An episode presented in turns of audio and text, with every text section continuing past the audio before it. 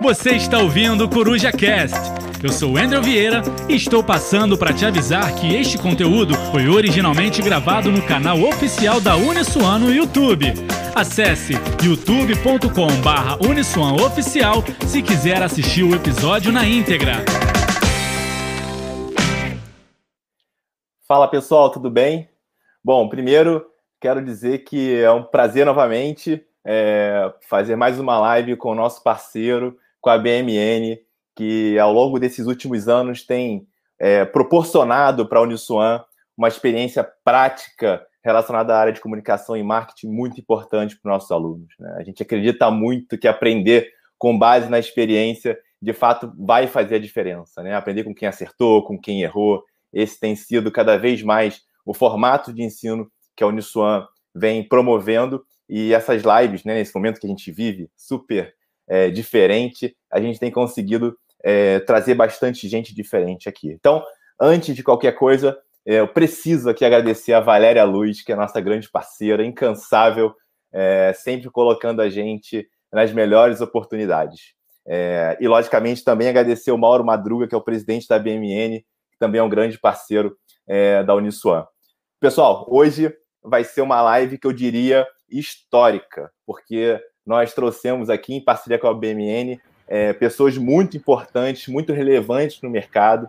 É, então eu quero pedir o seguinte primeiro para vocês. Ó, quem não estiver seguindo a Uniswan no YouTube tem que seguir a Uniswan e botar o sininho lá das lembranças. Compartilhar essa live aqui com a galera, mandar para seus amigos, para, enfim, não, aqui não tem não tem curso específico, né? O tema que a gente discute hoje, cada vez mais, né, são temas complementares à nossa formação para que a gente possa discutir de forma transversal é, sobre todos os assuntos. Né? Então, compartilha bastante essa live com o pessoal para que a gente possa é, é, absorver esse conhecimento de altíssima qualidade, de conteúdo, na verdade, de altíssima qualidade que a gente vai trazer para vocês, tá bom? Ó, os alunos que estão preocupados com atividades complementares, eu sei que vocês não estão aqui somente para isso, é, mas daqui a pouquinho a gente vai disponibilizar para vocês é, o formulário é, para a obtenção dessas horas complementares, tá bom? É, aqui também nos no, na descrição desse vídeo tem uma série de outras informações para vocês, tá? Olha, o tema da nossa live é por que as marcas precisam se concentrar novamente na eficácia da criatividade, né? É, eu, eu vou tentar trazer uma, um, uma definição de criatividade é, para mim, né, de forma que eu, que eu vejo isso, e é como eu vejo o negócio de uma maneira geral, né? É, é amor. Assim, eu acho que a gente precisa de fato amar o que a gente faz para que a gente possa se conectar de verdade é, com o negócio que a gente toca hoje, que a gente participa, ou se a gente for uma agência, né, com o cliente que a gente se relaciona. Se a gente não tiver essa conexão de verdade, é difícil a gente trazer é, a eficácia, aí também conceituando a eficácia, né, que é trazer isso, essa, essa novidade para uma realidade, né, que é traduzir isso da forma que realmente ela deve ser contada essa história, né? Então, é, eu vou começar aqui convidando nossos, os nossos debatedores. É, eu, quem já viu aí o nome da galera, com certeza está super impressionado. É, eu vou começando aqui com a Cici Freeman, que ela é diretora de marketing da Granado. A gente tem também aqui o Henrique Carvalho, que é vice-presidente de criação da 3AW Brasil. Henrique, assim que fala, 3AW Brasil? 3AW Brasil. 3AW Brasil, perfeito. É. E a galera, ó, o Pedro Portugal, nosso professor, trabalha com o Henrique lá na 3AW Brasil. Com certeza o Pedro tá aqui, ó, já mandou, ó, só fera hoje, Henrique, Arapuã e Dani. ó, o Pedro tá conectado com a gente, Henrique. É, o André Borges também. O André Borges, que é gerente executivo de comunicação da TIM. É, e a Dani Ribeiro, que é diretora de criação da Artplan. Galera, então, como eu falei, é uma galera de peso com uma experiência incrível no mercado. É, e a gente hoje, com certeza absoluta, vamos poder é, é, sugar, né, absorver essa experiência deles. Então, é, para a gente começar, eu vou pedir para cada um deles se apresentar um pouquinho é, de forma livre, tá? Então vocês podem falar é, da experiência de vocês e, e, começar a esquentar um pouquinho aqui o nosso papo, enquanto a galera vai entrando, enquanto a galera vai compartilhando. E galera, prepara pode ir preparando as perguntas aí, porque eu tenho certeza que vai ser um papo interessante. Vamos começar pela Cici? Bom, boa noite. É, obrigada aqui pela oportunidade. É um grupo bem legal. É, eu trabalho na Granado desde 2004 na área de marketing e também de vendas. Na Granado a gente tem essas duas áreas unidas. É, nessas áreas a gente tem tanto o atacado, que é mais ou menos 75% do nosso negócio, o varejo, que hoje a gente tem 81 lojas no Brasil e três fora do Brasil, e também o site. É, eu trabalho na Granada, como eu desde 2004, nós somos uma empresa familiar, que esse ano comemora 150 anos, e, na verdade, em 94, a família Granada vendeu a empresa para o meu pai, é, eu estudei fora e 10 anos depois comecei a trabalhar com ele. Participei da criação de lojas, é, rebranding, é, e tantos outros projetos. Então, enfim, obrigada aqui pela oportunidade, espero poder dividir um pouco com vocês. Muito bom, muito bom. Vou pedir para o Henrique aí se apresentar agora, porque o Pedro, já, daqui a pouco, ele manda um WhatsApp aqui me cobrando. Vamos lá, Henrique. o Pedro, o Pedro é um cara incrível, né? É, Pedro é um dos nossos diretores de criação lá na 3A. A gente também tem os squads, a gente tem o, o Roberto Sá, o Betão, né, que é o diretor de criação que cuida de FGV, e o Pedro cuida de Mundial, são as duas principais pontas da agência. Mas falando um pouquinho de mim, eu tenho aí 20 e alguns anos de mercado, é, sempre aqui no Rio de Janeiro. É, hoje eu sou vice-presidente de criação da, da 3A. A 3A é uma agência que é, já tem mais de 30 anos no mercado, mas com esse nome, né, sobre essa chancela de 3AW, é, você brincou, você perguntou como era o nome 3AW do Brasil, é porque o nome, na verdade, é 3A Worldwide Full Agency Network. Então, assim, quem fala o nome completo parece que ganha um estágio lá na agência, né? É, mas, mas a gente chama de 3AW do Brasil, que foi uma rede de agências independentes, é, que hoje está em 23 países, é, onde a gente tem como, como, como, base a troca de informação, a troca de, de é, é, conteúdo, a troca de clientes, né? E a gente consegue entender o que está acontecendo hoje praticamente no mundo todo. Já trabalhei com algumas grandes marcas, hoje nossos principais clientes são a FGV, o Supermercado Mundial, a gente atende a Naturgy, a gente atende ao Rei Decor, é, a gente atende a, a um, um, grupo grande de varejo de concessionários de automóvel, né? E, e, basicamente é isso. É um prazer, tá? Queria agradecer bastante a minha, o convite para participar. Muito bom, muito bom. A segunda obrigado. passagem pelo Unicamp. A primeira foi presencial, agora a primeira é virtual. em breve, em breve será presencial novamente, pode ter certeza disso.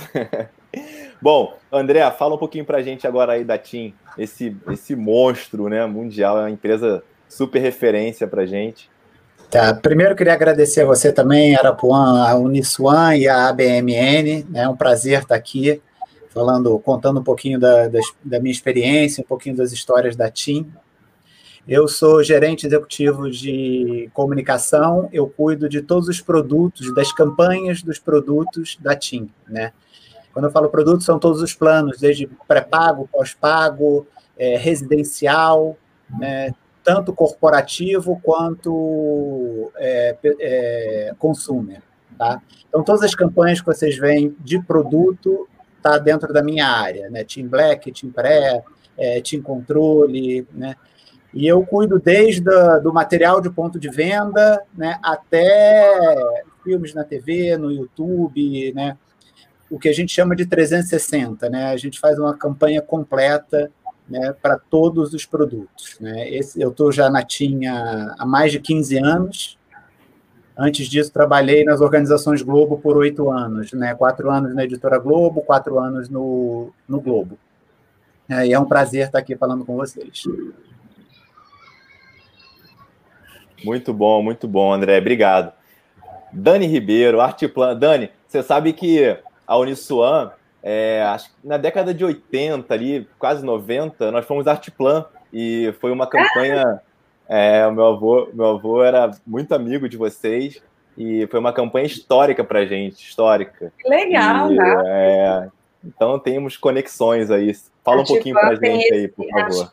É, que legal, bom saber. A Plan tem esse histórico aí de, de criar grandes cases e de, e de fazer história junto com as marcas que, que atende. Isso é um DNA do Roberto que a gente tenta honrar todo dia. Obrigada, gente, pelo convite. É, eu adoro quando a conversa é com estudante, porque eu aprendo e, e, a gente, não importa a profissão que você escolha, é, se você parar de aprender sobre ela e sobre o mundo, é, é sinal de que talvez você já devesse estar num outro lugar. Então, para mim, quando eu estou conversando e trocando com com estudantes e eu toda oportunidade de, de, de estar nessa plateia eu sempre tenho é um prazer para mim. É, é, maravilhoso. Então obrigada por vocês estarem aqui. É, adorei Araponga quando você falou que criatividade é amor porque de fato eu acredito que fazer algo de forma criativa é colocar uma camada de amor e de emoção naquilo que está sendo feito, e é isso que eu faço hoje na, na, na no meu ofício né, e no departamento de criação da Artplan. É, eu estou no Rio há sete anos, é, mas eu, meu, comecei a minha carreira em Belo Horizonte, de onde eu sou. É, rapidamente fui para São Paulo e lá fiquei por 13 anos. Trabalhei em grandes agências, trabalhei numa agência do Grupo da W, trabalhei na Fischer, trabalhei na Young Rubicon, trabalhei na TBWA, é, depois saí da maior agência do Brasil, que era a Young Rubicon, e fui para a menor agência mais criativa do Brasil, que era Santa Clara, fundada por um carioca, Fernando Campos, que eu admiro muito. É, depois trabalhei na Publicis, depois Reds, e hoje eu estou na Artplan. Então, posso dizer que já vi um pouquinho de tudo aí, é, e garanto que os problemas mudam só de endereço. É, os desafios são os mesmos em qualquer lugar que você esteja, e se você não trouxer esse amor que o Arapão falou no começo, vai ser muito chato. Então, procurem acrescentar esse amor e essa criatividade a tudo que vocês fizerem, e vamos trocar aqui. Um prazer. Obrigada. Não, incrível. É, fugindo aqui do nosso roteiro, né? Porque é, é, ao vivo, ao vivo é assim, né? A gente ah, vai pegadinha. dando umas pegadinhas, né? Tem umas pegadinhas. É, assim, o que vem na cabeça de vocês, né? A gente entrou numa pandemia, é assim, cara, como é que vocês, é, o que que vocês é, da formação de vocês como uma, a maior característica que vocês conseguiram, é, que vocês perceberam que fez diferença nessa pandemia, né? Questões profissionais ou pessoal, o que que não fez vocês é, é, desanimarem nesse momento? Bem rápido. O meu foi a paixão que eu tenho pelo, pelo que eu faço. Né? Eu sou apaixonado por comunicação, publicidade, e, e eu acho que isso foi muito forte. Né? Com toda a diversidade que a gente teve, eu acho que foi bastante importante. Sim, sim. Acho que é um momento que as equipes estão muito unidas, né? E você vê um pouco. É, é semelhante, né, mas uma paixão pelo trabalho, mas também pela empresa, né? E acho que isso acaba unindo todo mundo para para sair dessa, né? Acho que está todo mundo junto, animado e vamos em frente. Então acho que isso faz toda a diferença. E isso não sei se a gente aprende, né? Mas a gente aprende talvez na prática. É, eu, queria, eu queria citar aqui a resiliência. É a minha palavra preferida é, ao longo da profissão, em qualquer situação, a resiliência. É, a capacidade de você conseguir refazer é, sem perder a paixão, que é um pouco de tudo isso que vocês disseram antes, né? Sem perder o tesão. É, isso é resiliência. Você conseguir fazer uma mesma coisa várias vezes, de pontos de vista diferentes, e com briefings diferentes, e com dificuldades diferentes, mas o tesão está ali na hora que você está contando aquilo para as pessoas que precisam ouvir. Então, eu acho que é a minha palavra. Eu acho que tem uma coisa que pode complementar isso aí tudo, porque todo mundo já falou que precisava, que é a gente perceber é, como as pessoas se preocupam com as pessoas de uma maneira geral, como é que as pessoas de dentro da agência conseguem colaborar para que o trabalho consiga fluir como se a gente estivesse presencialmente, né? É lógico que esse contato do dia a dia é muito importante e talvez isso fosse o que a gente tivesse mais medo de perder quando vira todo mundo virtual e o companheirismo do trabalho, a parceria entre as pessoas, é, isso tudo também comove um pouco e, e, acho que, que faz a gente enxergar que o futuro vai acontecer bem e tudo vai voltar a ficar legal. Perfeito, assim, eu tenho, tenho um mentor meu que ele, que ele sempre me fala, né, assim, enfim, qualquer milhões de problemas vão aparecer, a gente vai dar a volta para tentar achar, tá, tentar achar, e o resultado disso tudo sempre vai esbarrar em pessoas, né? Então ele fala, ele fala people, people, people, né? Então a gente tem que ter de fato essa preocupação porque, enfim, pode ter tecnologia, pode ter o melhor sistema, pode ter o que for, né? É, se você não tiver a pessoa que, como o André que falou, né, paixão, né? Porque a paixão não fez com que ele desanimasse ou que ele pensasse, olhasse para o lado, pensasse diferente, né? É, essa conexão do time, né? Valorização das pessoas, de fato faz a diferença, é, é, principalmente nesses momentos que a gente está vivendo hoje. É, e aí eu acho que o amor, é, e eu insisto muito nisso, porque a gente tem um programa aqui chamado Academia do Varejo, para ajudar os varejistas locais a, a não se desesperarem nessa pandemia. Né? A gente falou muito para eles não mexerem em preço, tentarem segurar preço, não queimar estoque. E a gente viu agora que quem fez, quem queimou e quem torrou, o mercado não tem nada para entregar, né? Você tá sem, você não está estoque, quem torrou está sem estoque hoje, é, no desespero, né? Então essa, essa, esse entendimento do todo, do negócio e das pessoas, é, do balcão até o dono do negócio, né? é, faz todo sentido a gente, a gente poder se conectar. Bom, eu vou chamar aqui a vinheta do nosso primeiro módulo para a gente começar a esquentar esse bate-papo aqui.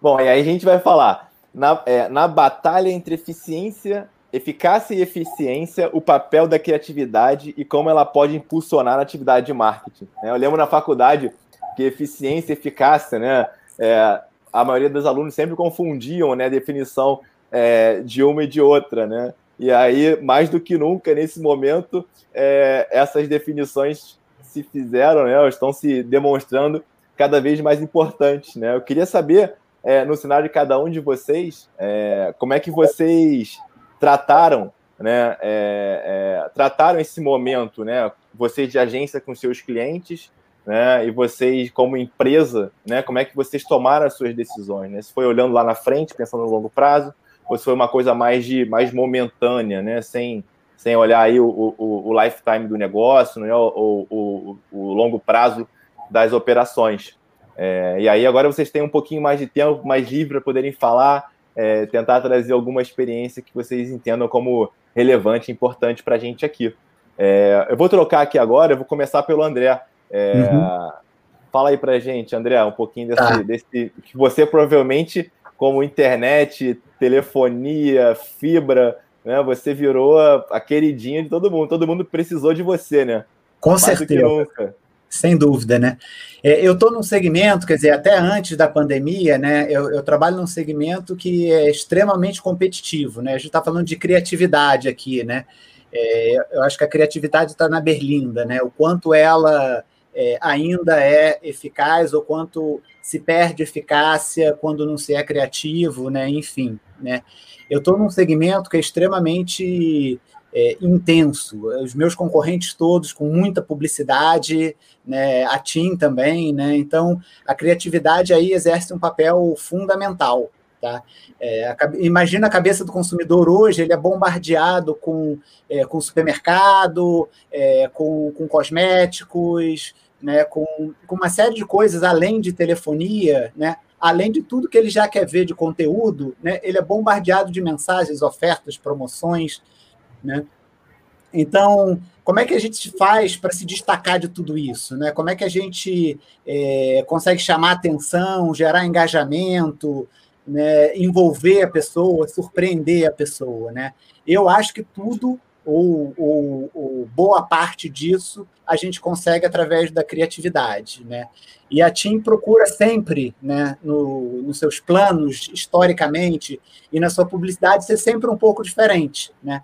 Eu posso tentar é, fazer uma oferta, e eu trabalho muito com produtos, né? a gente faz muita oferta, é, de uma maneira simples, né? simplesmente botar uma pessoa é, falando da oferta e ponto, né? ou eu posso fazer de uma forma mais criativa. Né? É isso que a, a TIM sempre tenta fazer. Né? E os planos, a mesma coisa, a gente tenta sempre, desde o passado, né? É, vocês aqui da Uniswan provavelmente não vão lembrar que eram crianças, mas no passado sei lá, 10 anos atrás, é, quando você fazia uma ligação de celular, é, a pessoa era tarifada por minuto. A cada minuto que você é, ligava, quer dizer, que você estava no telefone, você era cobrado, né? A TIM foi a primeira a, a, quebrar esse paradigma e fazer chamada ilimitada, né? Quando você ligava longa distância né, para outro estado, era uma fortuna. Né? A TIM foi primeiro também a única a unificar isso, é ilimitado e é também para outro estado.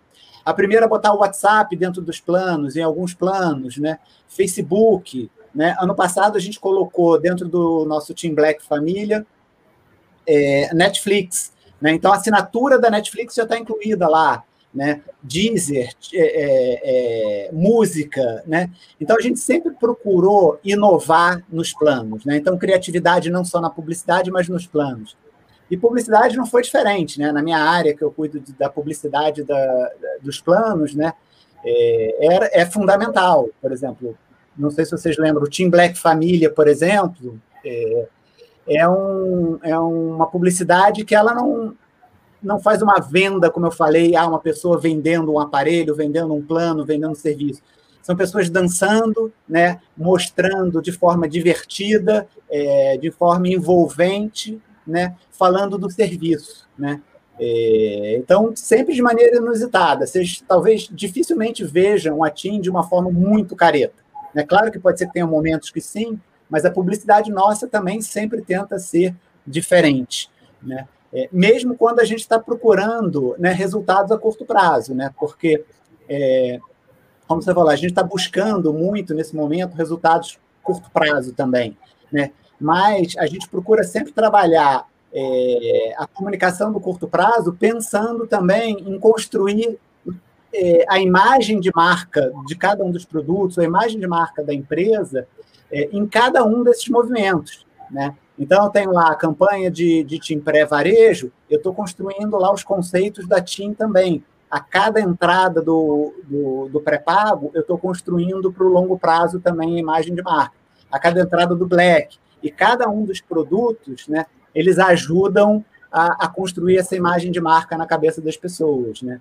E o que, que faz essa costura toda? Né? Essa costura toda são feita, é, são, é, é feita pela criatividade, né? pelos assets criativos, pela criação de ícones de marca, né? de conceitos. Né?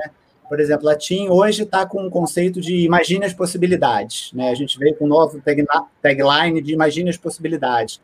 Então, isso você vai encontrar né, é, a busca e a provocação né, para as pessoas imaginarem quais são as suas possibilidades, né? é, em cada um dos nossos comerciais. Né?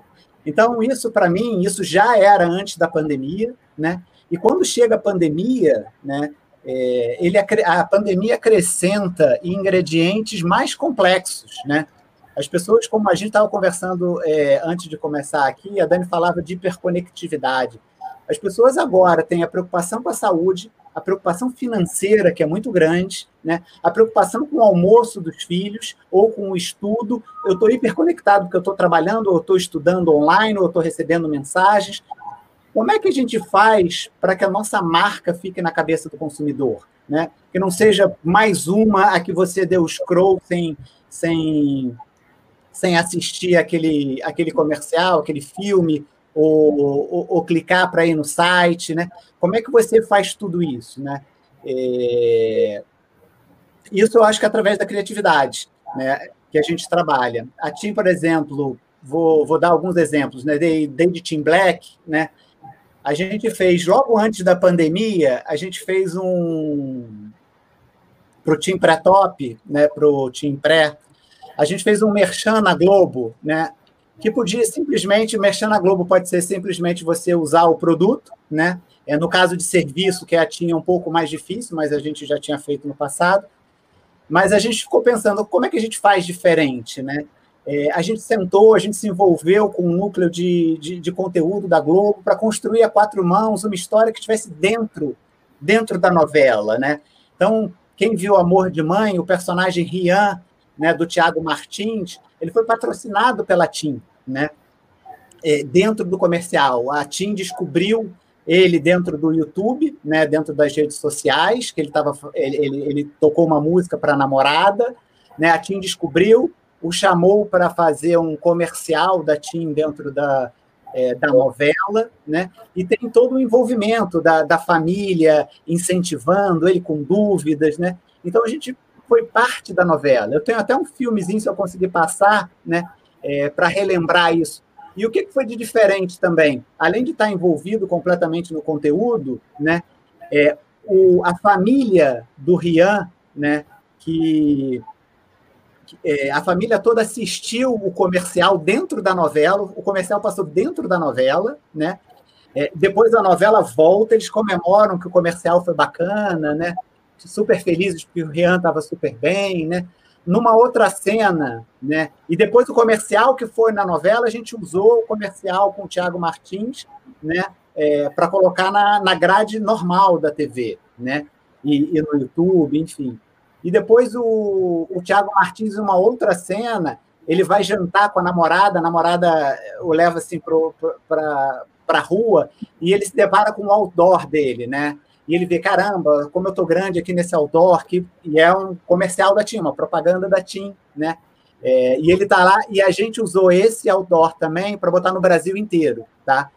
É, isso tudo para dizer o seguinte, mesmo sendo varejo, a criatividade precisa estar tá lá dentro, né? eu acho que a criação é fundamental. Assim, você chamar atenção, você engajar, é, criar emoção muitas vezes, né? você se identificar com alguma marca. Se você não tiver a criatividade, eu acho que ela dura muito pouco. Né? Você, você não tem uma ação duradoura na cabeça das pessoas. Posso tentar passar? Deixa eu tentar, Arapuã, não sei se eu consigo passar. Isso, só consegue sim, você bota para compartilhar que a gente vai jogar aqui na tela para você. Deixa eu ver aqui. Tá? É, é, é eu achei legal esse, essa, essa, esse teu exemplo, esse teu exemplo, porque e aí nesse, nesse contexto que a gente está falando da, também da criatividade com eficácia, né? É, e aí tem aluno aqui perguntando da questão de conceito, de conceito disso. No meu olhar, é, essa tua essa atuação super conectada, né, no on e no off, é, marca a pessoa, né? Marca vai marcar as pessoas, as pessoas vão sempre estar tá lembrando isso. Né? Então, eu diria que eficácia aí está nessa. Né, ele está sempre, quando eu, de repente, quando a gente pensar no exemplo de Tim, né, eu vou lembrar da novela e vou falar. Né? Então, acho que eficácia se encaixaria, de certa forma, nesse teu. Vocês já estão vendo aí ou não? Ainda não, a gente vai jogar aqui ah. agora. Vamos colocar.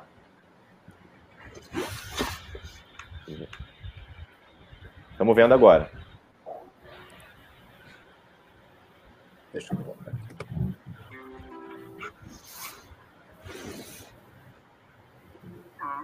a gente está fazendo uma nova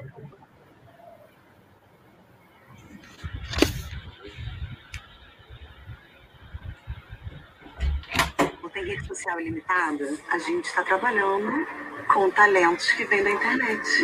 Esse Team Chic é tão top que a primeira semana é grátis. Aí. Team Chic é tão top que a primeira semana é grátis. A gente quer coração. O meu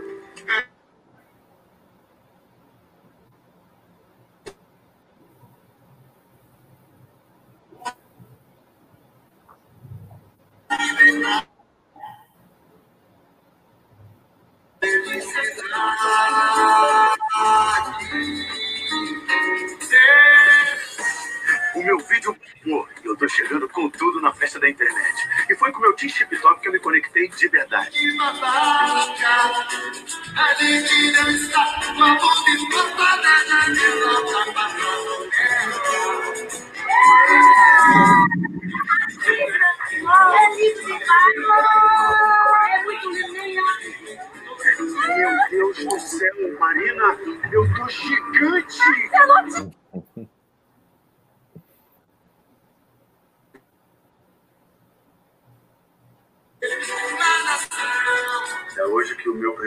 da TIM. E aí, galera, tranquilo? Por aqui, tranquilão. Fala, galera, eu sou o Ian. E vocês viram que o meu vídeo cantando no aeroporto bombou na internet, né?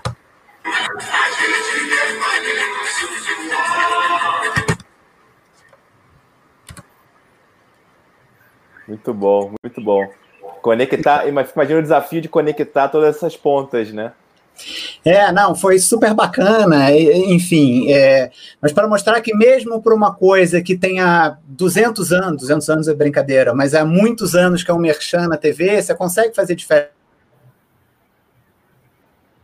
É... Travou aqui. O André caiu. Bom, vamos, vamos trazer então. Daqui a pouco o André está voltando para a gente aqui, eu, eu devolvo para ele. Vamos trazer o olhar de uma agência. Vamos falar com. Vamos falar com. Vamos falar agora com a Dani. Dani, fala para gente aí. E a gente ouviu a TIM, uma empresa, né? Agora vamos ouvir o lado da agência, né?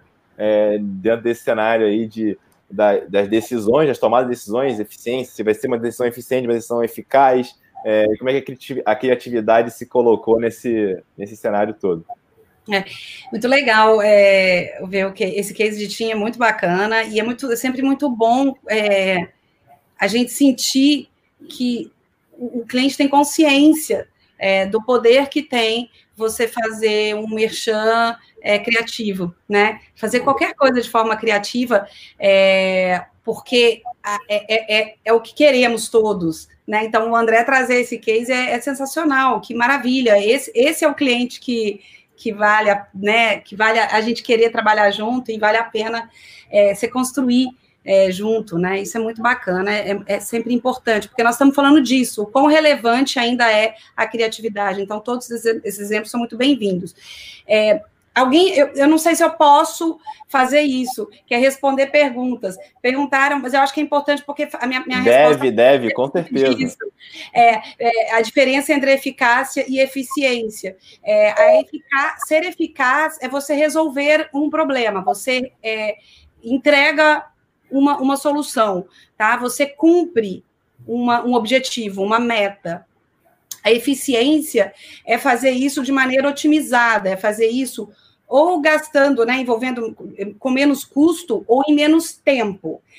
E aí pode parecer que nenhuma das duas privilegia muito a criatividade, mas não é verdade, porque quando você fala em menos tempo e em menos custo, com menos custo, se você agrega aí uma camada de, de emoção, de inesquecibilidade, que essa palavra não existe, mas estou inventando agora, é, e de buzz, um, e o earned media, que é tão, tão falado hoje, né? Se você consegue viralizar e rodar sem precisar pagar, você está entrando em menos custo, né? E se você consegue marcar é, essa pessoa fazer aquilo para a vida dela, de alguma forma, ou para aquilo que ela está fazendo, para prestar atenção, você está conseguindo, em menos tempo, atingir um resultado na vida dela. Hoje a gente está dividido em um milhão um milhão de informações e de estímulos. Então, se você pensa que talvez você está construindo uma história, um conceito uma marca, você vai levar X tempo para você conquistar um espaço no coração desse consumidor. Se você consegue acelerar esse processo, você está ganhando tempo e você está ganhando em custo. Então, a criatividade é isso, ela é a possibilidade de você atingir essa eficiência, esse, esse objetivo em menos tempo e com menos gasto. Isso é que é importante a gente lembrar, porque você, e para mim, a única saída da, do mercado de, de marketing e de comunicação é a emoção. Vou falar disso de novo, e a emoção para mim não é só o choro, a emoção do, do, do, do da paixão. É, se aquilo me emocionou, se aquilo me tocou, eu vou lembrar daquilo, eu vou deixar aquela marca ou aquela conversa entrarem na minha vida. Então, para mim, o único caminho é a emoção quando se fala de criatividade. É, e quando você consegue executar uma tarefa de forma criativa, você está contribuindo muito para que ela seja executada em menos tempo e com menos gasto. Então, isso é criatividade. Criatividade, e aí eu vou falar aqui um pouco do ponto de vista de agência e de criativa dentro de agência. Existe um monte de estereótipos aí que foram criados, provavelmente com razão, mas é muito importante a gente lembrar que fazer criação numa agência não é só ficar pensando coisas malucas, incríveis, uhul, vamos pirar hoje, muito pelo contrário, e cada vez mais pelo contrário. Né? A gente está falando de, de fato, traçar estratégias muito claras, baseadas em dados, mas não é, obedecendo a todos eles, mas baseadas em dados e seguindo a intuição. E uma coisa muito importante: não é só a intuição, a sua intuição, a minha intuição, Dani, porque eu não estou fazendo tudo para mim. Muitas vezes eu sequer sou o público-alvo das ações ou das, das, soluções criativas que minha equipe está apresentando. É, e aí eu já vou tocar desde já num ponto que é fundamental para mim, que é a gente não pode deixar de estar conectado com as pessoas, a gente não pode deixar de estar conectado com o mundo. E para isso é preciso nos cercar de pessoas diferentes e diversas. É, e é um outro assunto fundamental para mim quando se fala em criação e em eficiência, principalmente. Não seremos mais eficientes se não entendermos que somos muitos, múltiplos, e que a gente precisa desse olhar, desses olhares diferentes em todas as cadeiras, no cliente, na agência, isso é fundamental, porque senão a gente não vai conseguir tocar, emocionar essas pessoas. Então, para mim, é, a gente lembrar que numa situação como a gente está hoje, e vamos olhar para frente, como você nos pediu, né, Arapão, quando a gente pensa em outras crises que o mundo já enfrentou, como a da SARS, por exemplo, tem uma pesquisa da Cantar que diz que é, tem um comportamento de consumo, que é a gente entra na crise muito rápido e demora para sair dela, porque é uma crise que impacta mais do que só uma crise de saúde. Porém, as marcas que investirem, as empresas que investirem em construção de marca, então, o que, que se provou ser a estratégia ideal, ou pelo menos próxima do ideal. Você reduz despesas internas, mas você não deixa de investir na sua marca, você não deixa de investir em ações é, para o seu público, você não deixa de investir nessa conexão com o seu público, porque quando a crise passar, ele vai se lembrar de quem se conectou com ele e de quem emocionou ele, quem tocou, quem foi relevante para ele de alguma forma. E o consumidor hoje exige que marcas sejam relevantes para a sociedade. Então, isso e fazer isso com criatividade. Não é só dizer que está fazendo um monte de coisa. Cito a Ambev, que eu acho que, embora tenha havido algumas críticas, foi uma marca que conseguiu se posicionar com agilidade e com bastante assertividade em relação à relevância social é, no momento da crise. E se vocês olharem todas as pesquisas, Ambev, Natura, aparecem lá em cima como marcas que estão na lembrança das pessoas que se posicionaram, que agiram de forma relevante na crise. E não é que a Ambev só colocou dinheiro, é muito fácil você só falar assim, ah, estamos criando um fundo como outras marcas fizeram. Não, eles acrescentaram essa camada de criatividade e de emoção, desde o momento que transformaram as fábricas em, em, em produtoras de, de, álcool gel, mas várias outras ações que foram feitas, é, deslocando dinheiro para para bares, né? Você paga e recebe o dobro em voucher, outras marcas vieram a reboque, mas assim, a, a, a, Ambev conseguiu ditar a pauta de como uma grande empresa deve se, se posicionar na crise. Tem várias outras críticas com relação a como ele se posiciona no mercado com relação aos fornecedores, mas isso é uma outra história. Nós estamos falando aqui de criatividade. Então, eu acho que na crise você pode é, assistir é, outras marcas ganhando esse espaço no coração das pessoas e elas vão ganhar, é, ou você pode ser uma delas, e isso independe de você ser grande ou pequeno. Você tendo ali, e também independe se você tem estratégia de curto prazo e de longo prazo, as duas são importantes. O que não pode, elas não se conversarem, acho que a Andrea falou aqui, o que não pode é elas irem para caminhos diferentes. Se você já tem um propósito, siga esse propósito, tanto no curto quanto no longo prazo. Se você não tem um propósito, se você é uma marca que não tem um propósito, acelera. Comece a buscar o seu propósito, porque vai fazer falta daqui a cinco anos na memória das pessoas. Então, é, não sei se eu toquei ou não, mas é, quando a gente fala de, de eficiência a criatividade é, é, fundamental. É a diferença entre você gastar o mesmo valor e acelerar a sua presença na vida das pessoas. A gente pode comparar aqui McDonald's e Burger King, não são exemplos de quarentena especificamente, mas quando a gente pensa em tudo que Burger King faz e tudo que McDonald's faz, provavelmente McDonald's gasta muito mais dinheiro do que Burger King. Ok, tem mais lojas, tem mais franquias, etc. Tem uma série de coisas que entram aí. Mas se você precisar citar uma marca de, de fast food que se conecta com o jovem hoje, que é o consumidor, a chance de ser Burger King é muito maior. Ela viraliza de graça nos, nos WhatsApps da vida. Então, isso é eficiência. McDonald's é eficaz. As campanhas são legais, são bonitas, está tudo certo. Mas para mim é Burger King e é a camada de criatividade que a gente está falando aqui. Não, muito legal. E, e, e do, olhar do consumidor, né? Cada vez mais a gente quer comprar propósito, né? A gente quer estar tá realmente consumindo o que a gente acredita, né? Que faz sentido para a gente e no longo prazo também. Né? Eu quero me relacionar com marcas para minha vida inteira, né? É, e acho que cada vez mais isso tem, tem, vindo, tem vindo à tona.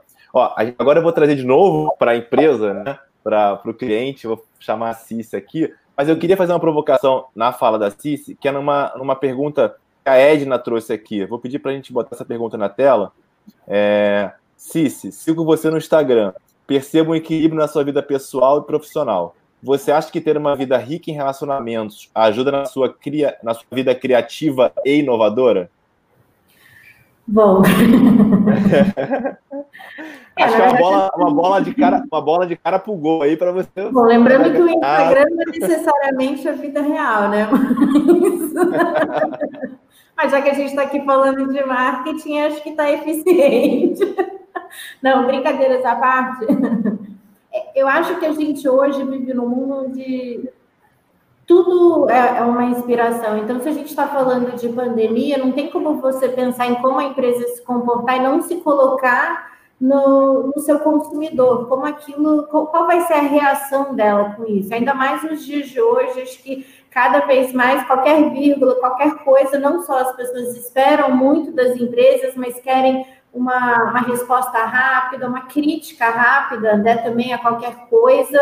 Então, é, a gente vive também, de certa forma, pisando em ovos. Então, eu acho que, de certa forma, é muito importante, sim, você se colocar na, na, na posição né, de, de quem está sendo impactado por essa, por essa campanha, por essa ação. Então, acho que é, não tem como você, a sua vida, não, não inspirar no seu trabalho, né? Acho que voltando ao que a gente estava falando antes, se você ama o que você faz, faz parte da sua vida, né? É muito difícil, acho que, separar essa coisa, ah, não, esse é o meu chapéu de trabalho, tenho um pensamento muito diferente quando eu estou em casa, né? É, acho que seguindo um pouco o que a, o que a Dani estava falando, eu acho que no ponto de vista de empresa, eu concordo 100%.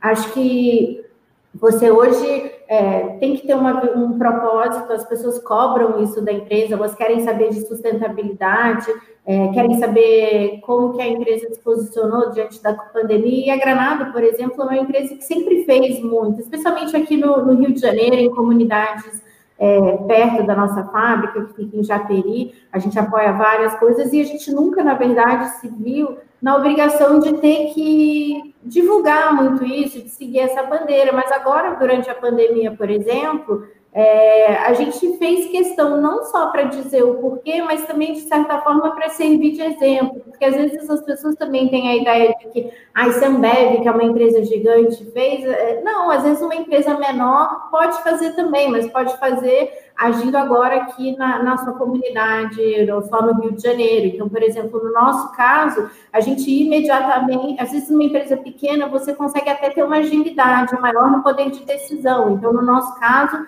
já que os hotéis estavam fechados, a gente imediatamente doou tudo que a gente tinha de sabonete líquido é, e shampoo que seriam destinados a eles, mas também a gente fez campanha online, com 10% das vendas online de abril foram para a União Rio, que depois isso foi trans, transformado em cestas básicas, então de, de 2 milhões vendidos, 200 mil a gente doou, é, e próprio mês passado, é, acho que no total a gente já doou mais de 200 mil unidades de produto, e a gente é uma empresa pequena, então acho que se todo mundo faz um pouco, eu acho que é isso que as, as, a, a, o consumidor espera, né?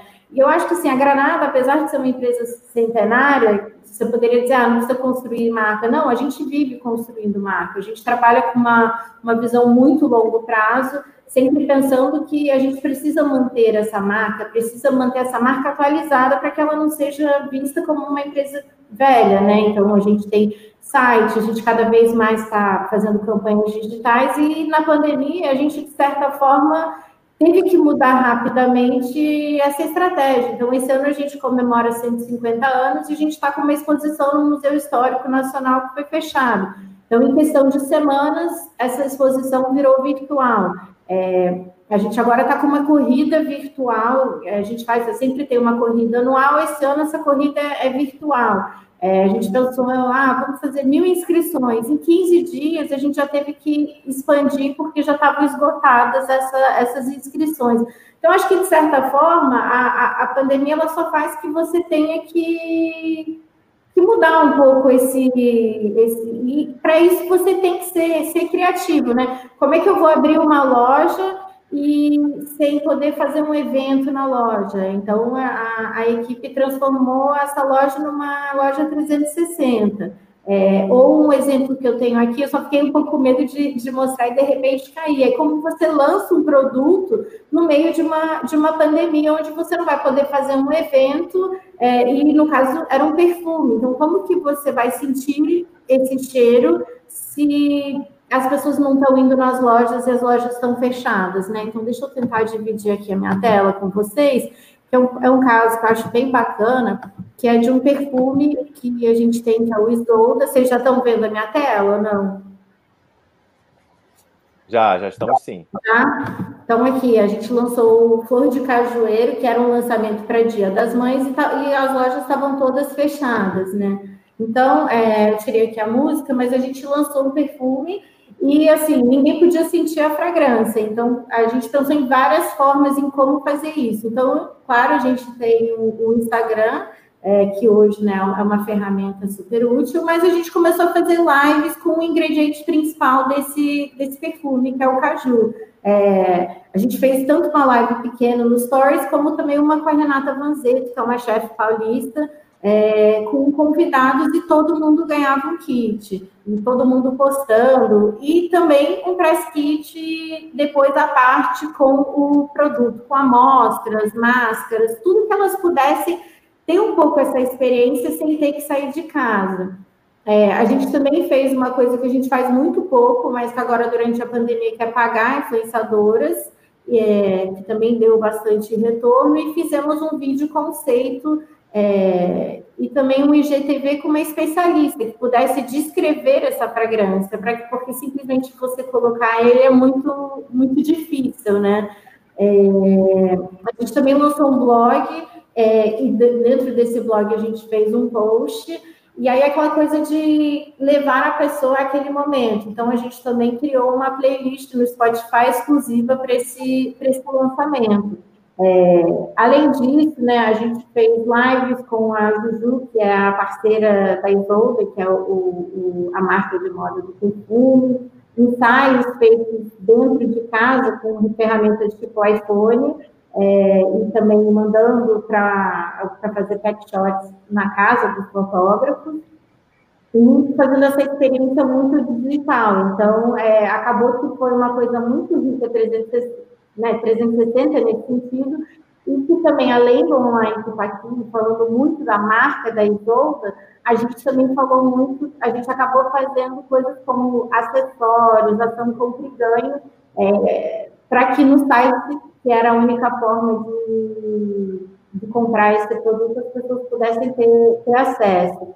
No Instagram, a gente criou aqui um filtro que teve mais de 40 mil impressões depois do Cajueiro, e a gente também fez muita mídia online, tanto mídia impressa, tanto na parte de mas também na parte de, de advertising, né? E mídia online também, que nunca foi tão importante. É, então, acabou que, assim, parece toda uma campanha feita gigante, né, pensada com antecedência, mas foi muito feita, assim, adaptação. A gente tinha pensado em muitas outras coisas, em fazer um, evento para esse produto, e acabou que não, a gente teve que, que, mudar tudo isso. Então, aqui acho que eu trouxe esse exemplo para vocês, né, enfim, terem um pouco essa, essa, essa noção. Então, enfim, acho que é, acho que é isso. Cici, muito bom. É, eu acompanhei né, de fora, olhando o movimento e o reposicionamento da marca, das lojas físicas, assim, eu achei a experiência é muito, muito boa dentro da loja. E aí eu falei hoje para minha esposa que eu, que eu ia fazer uma live, que você estaria aqui. Ela falou, ah, fala para ela não, mex, não mudar o, a, linha, a linha das crianças. É, hoje é o nosso carro-chefe no atacado é, é a, a, linha bebê, é a queridinha. Meu pai criou essa linha em 98 com sabonete, barra líquido, e hoje ela é disparada a linha mais importante. Então pode ficar tranquilo. Não, já vou avisar para ela. Henrique, fala para a gente um pouquinho também aí, Vamos traz lá. a tua, tua perspectiva aí, a tua, a tua ótica não aí sei se, tudo. Não sei se a Dani deixou alguma coisa para eu falar. Ah, desculpa! Ela já falou tudo no mundo que podia ser falado. Não. Não, você é incrível. É... Não, mas assim, complementando um dado, eu tenho um dado legal do Burger King, que você finalizou a sua, sua dissertação falando sobre Burger King, que é muito interessante, e fala um pouquinho sobre as ações de curto prazo que o Burger King faz, né? É, entre 2014, eu assisti uma palestra, eu assisti foi em 2017, 2016, uma palestra com o Fernando, Fernando Machado, é, em, em, que ele mostrava os dados entre 2014 e, e 2018, é, onde ele começou a investir em ações é, que fossem pontuais, que fossem de curto prazo, não necessariamente propaganda, muita coisa ligada a RP, muitas ações de experiência, é, em que nesse período, entre 2014 e 2018, ele ganhou 95 leões em Cannes no somatório. É, nesse período, entre um pouquinho antes de 2014 até 2018, a marca, o valor da marca do Burger King, ele passou de 1,7 bilhões para 6,5 bilhões. Então aí a gente começa talvez a analisar um pouquinho a história das ações de curto prazo, como é que elas podem estar relacionadas também com sucesso. Assim, é muito importante a gente ter ações de longo prazo para a gente poder construir uma marca. É, acho que quando a gente fala entre eficácia e eficiência, a, a, a, explicação que eu mais gosto talvez seja mais simples que a gente vai achar no Google, que é eficiência é você fazer certo as coisas. Né? Eficácia é você fazer as coisas certas. Quando a gente consegue juntar eficiência com eficácia, como a Dani falou, quer dizer, quando a gente consegue fazer a coisa certa, na hora certa, não, reduzindo o tempo para que a gente consiga reduzir o custo para que aquilo fique legal para todo mundo, é o melhor dos mundos, né? Mas quando a gente constrói marca, a gente precisa ter sempre essa relação entre o, o curto prazo e o longo prazo. Se a gente não tiver essas duas coisas absolutamente interligadas, a gente provavelmente não vai ser eficaz lá no final da jornada.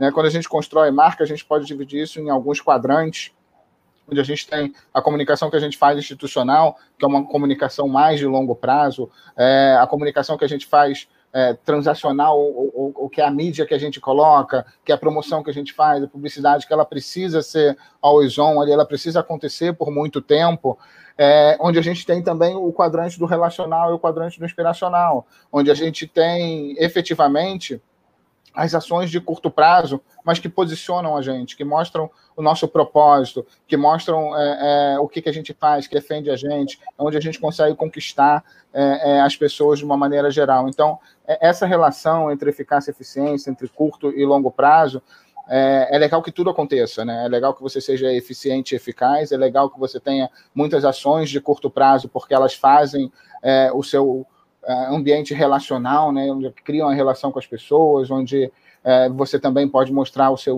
inspiracional através das ações efetivamente que você faz. É, quando você consegue fazer isso num, num, num cliente grande, é, é, é, incrível. Quando você consegue fazer isso num cliente pequeno, é, é incrível. Não depende muito de verba, depende de pensar é, em todas as possibilidades que você tem. Porque quando você vai para o varejo, e aí o, o, a, a TIM sabe muito bem disso, né?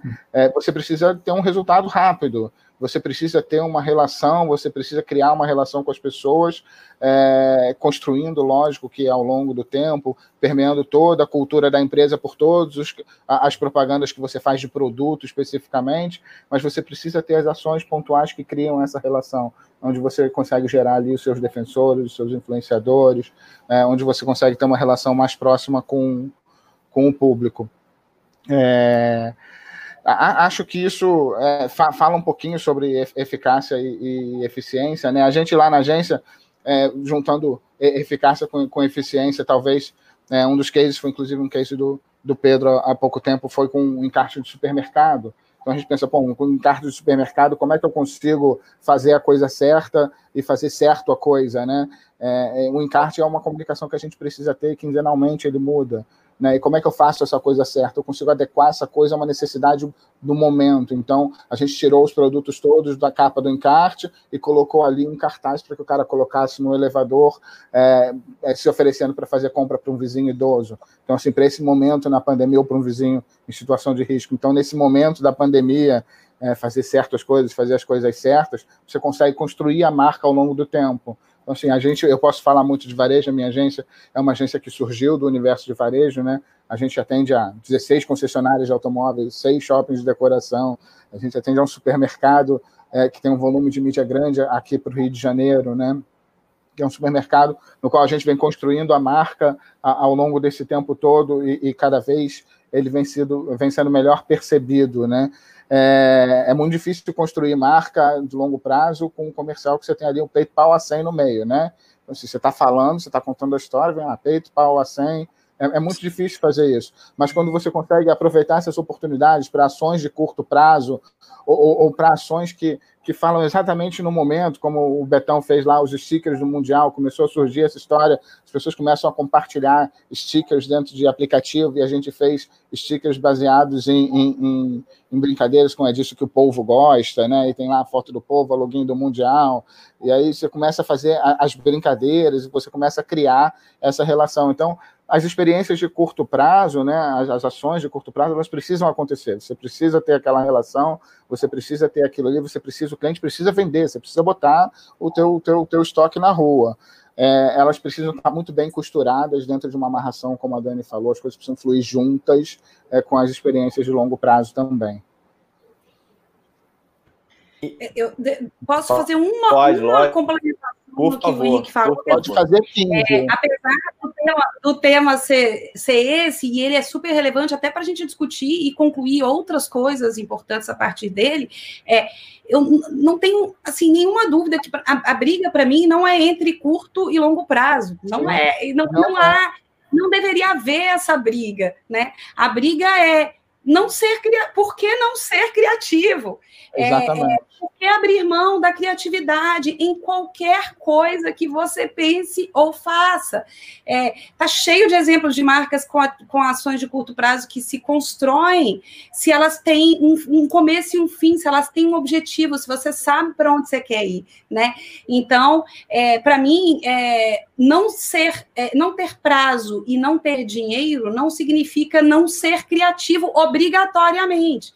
É claro que depende de uma série, uma série de fatores, depende das pessoas que estão envolvidas ali olharem para uma direção clara e olharem para essa direção com a certeza de que o diferente, o que toca as pessoas, vai te fazer ganhar é, é, tempo ou dinheiro naquele sentido, naquela direção. Vai dar para ser criativo sempre? Não. Vai dar para ser criativo na cabeça de cinco segundos do varejo, que a gente também tem aqui Inter né, na, na Arte Plan? Não. Mas você pode fazer uma ação para sua marca no, no elevador, você pode fazer um encarte que vira alguma coisa, você pode criar algo se está muito claro a, a, a, o propósito ou o território ou o que, que aquela marca quer ser. Então, para mim, a briga é com a falta de, de, de, de, objetivo ou de clareza do que de território para aquela marca, o que, o que, ela quer ser, né? E a falta de criatividade. Para mim, esse é o problema. O curto, médio, longo, a gente precisa de todos eles para construir uma marca que é algo que não acaba, como você se falou. É, você não para de construir uma marca, você tem que. É eterno. É igual criar, é igual filho, gente. Você não para de preocupar. muda a Você muda entre a atenção. Você muda no é, máximo entre a atenção e a é. preocupação, né? É. A cabeça é, se eu tenho uma oferta boa, né? É só eu colocar a oferta numa mídia que isso vai vender, né? Mas quando você coloca de forma criativa, né, você talvez precisa de muito menos investimento, né? E você constrói, né, uma coisa muito mais a longo prazo, além do resultado a curto prazo. Né? E, e, tem uma questão aí também, cara, que assim, hoje em dia, se você coloca de uma forma criativa, é, hoje em dia a gente tem as pessoas que defendem, que compartilham.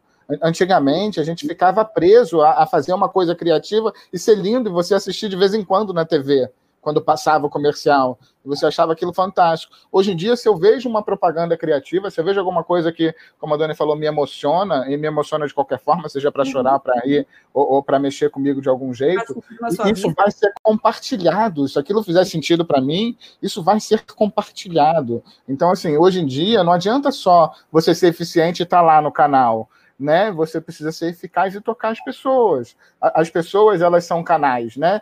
A gente tinha antigamente alguns canais, hoje em dia não, hoje em dia a gente tem as pessoas. E isso é muito importante para cada marca, né?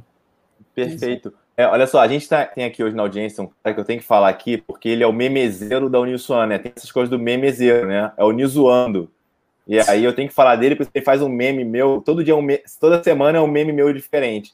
E aí, ele é um, ele é um fenômeno, o Andrew. é, ele falou o seguinte: aí ele me lembrou um negócio aqui. Vou dar essa moral para você aqui, Andrew. Ó, a pessoa olha a propaganda ou conteúdo e tem que se identificar, ter aquilo na realidade dela. É, e aí eu lembrei, Henrique, de uma, de uma campanha é, muito boa que vocês fizeram, e eu tive a oportunidade de participar, que foi do, do relógio Maré, né, do, do, do, de, do remuneração das mulheres no mercado Sim. de trabalho, né? Vocês a gente lançou dia 8 de março desse ano, né? No Dia Internacional da Mulher. Sim. A gente saiu uma pesquisa mostrando que as mulheres é, ganham 20 ou 25, agora não lembro percentual de cabeça, a 20%, eu acho, a menos que os homens. 20%. E, assim, é, é inadmissível, 20%, né? É inadmissível é, é, que, que o gênero faça uma diferença salarial. Assim, não, não faz muito sentido na minha cabeça, não faz muito sentido na cabeça do Pedro, que encabeçou esse projeto, inclusive.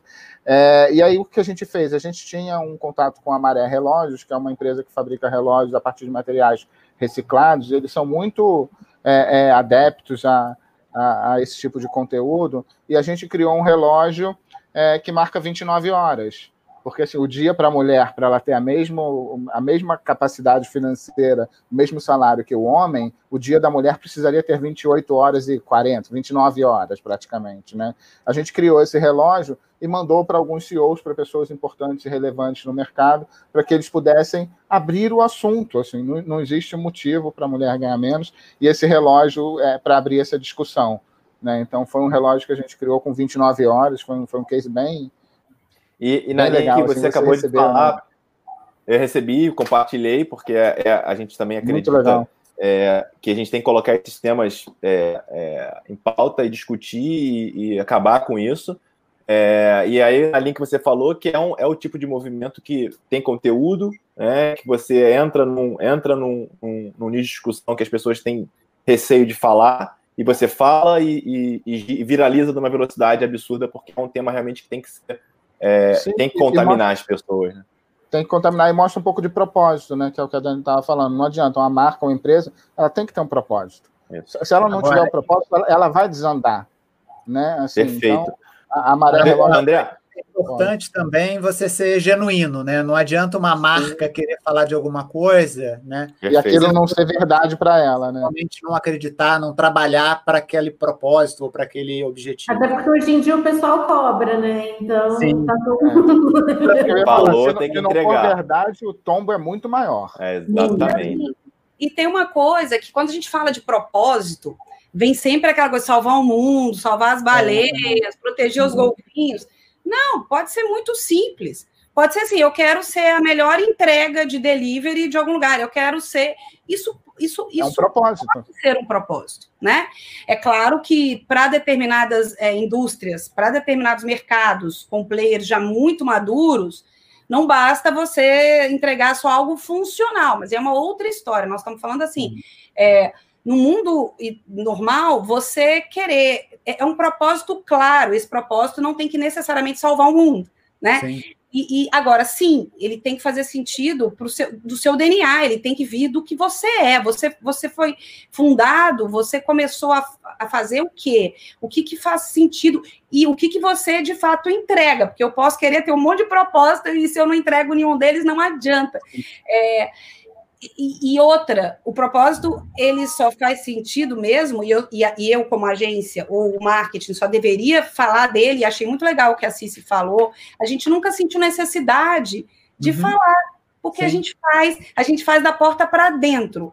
Agora achamos que fazia sentido dividir com as pessoas um pouco do nosso trabalho, que não é um trabalho de agora, não é um oportunismo, a gente já vem construindo isso há muito tempo. Às vezes é importante dividir isso. Mas assim, não, te, não fala para fora o que você não faz para dentro. Então, o que a gente mais tem visto é, é, é, críticos nas redes sociais dizendo: ah, tá falando, tá colocando negro na propaganda, mas não contrata negro. Uhum. Aí a gente chega num buraco muito mais fundo, que é Sim. não temos aqui entre nós nenhum negro, porque não temos diretores e dirigentes na indústria da comunicação suficiente para ter um negro ou uma negra aqui. Então, assim, não começa a falar que você. aquela coisa da hashtag Black Lives Matter, amigo. Tudo bem, eu, como pessoa física, eu posso fazer o que eu quiser, quase. Mas, como pessoa jurídica, como marca, é muito importante você entender que esse propósito, se ele não for refletido da porta para dentro, ou esse valor né? Sim. Não for refletido da porta para dentro, ele fica muito frágil e ele se vira contra a sua marca. Então é melhor não falar se você não faz. Agora, seu propósito pode ser tão e simplesmente ser a melhor experiência de compra do seu consumidor. Isso é um super propósito. Né? Então, a gente não precisa salvar o mundo o tempo todo, nem toda marca tem é, é, é, é essa, essa, essa vocação, e não precisa. Sim. Muito bom. Ô, Dani, adorei essa tua, essa tua fala agora e eu vou aproveitar para chamar a nossa segunda vinheta para a gente entrar numa, numa, na próxima etapa aqui.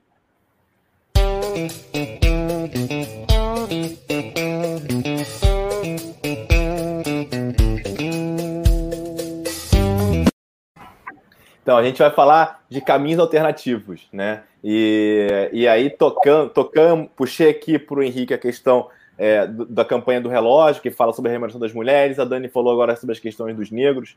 É, assim, nesse momento de pandemia, vou falar aqui da Unisua bem rapidamente, a gente é, tem olhado muito para dentro e refletindo sobre diversas questões, principalmente essas, no ambiente universitário, uma diversidade gigantesca, né, e nós hoje somos parte do instituto chamado IDBR, né, que é o Instituto da Diversidade Racial, para tratar a questão da desigualdade racial com a Luana, né? Luana Genô, maravilhosa. Com a Luana Genô. A gente está aprendendo, aprendendo de fato, porque a gente precisa aprender, né? A gente precisa reconhecer que a gente precisa aprender.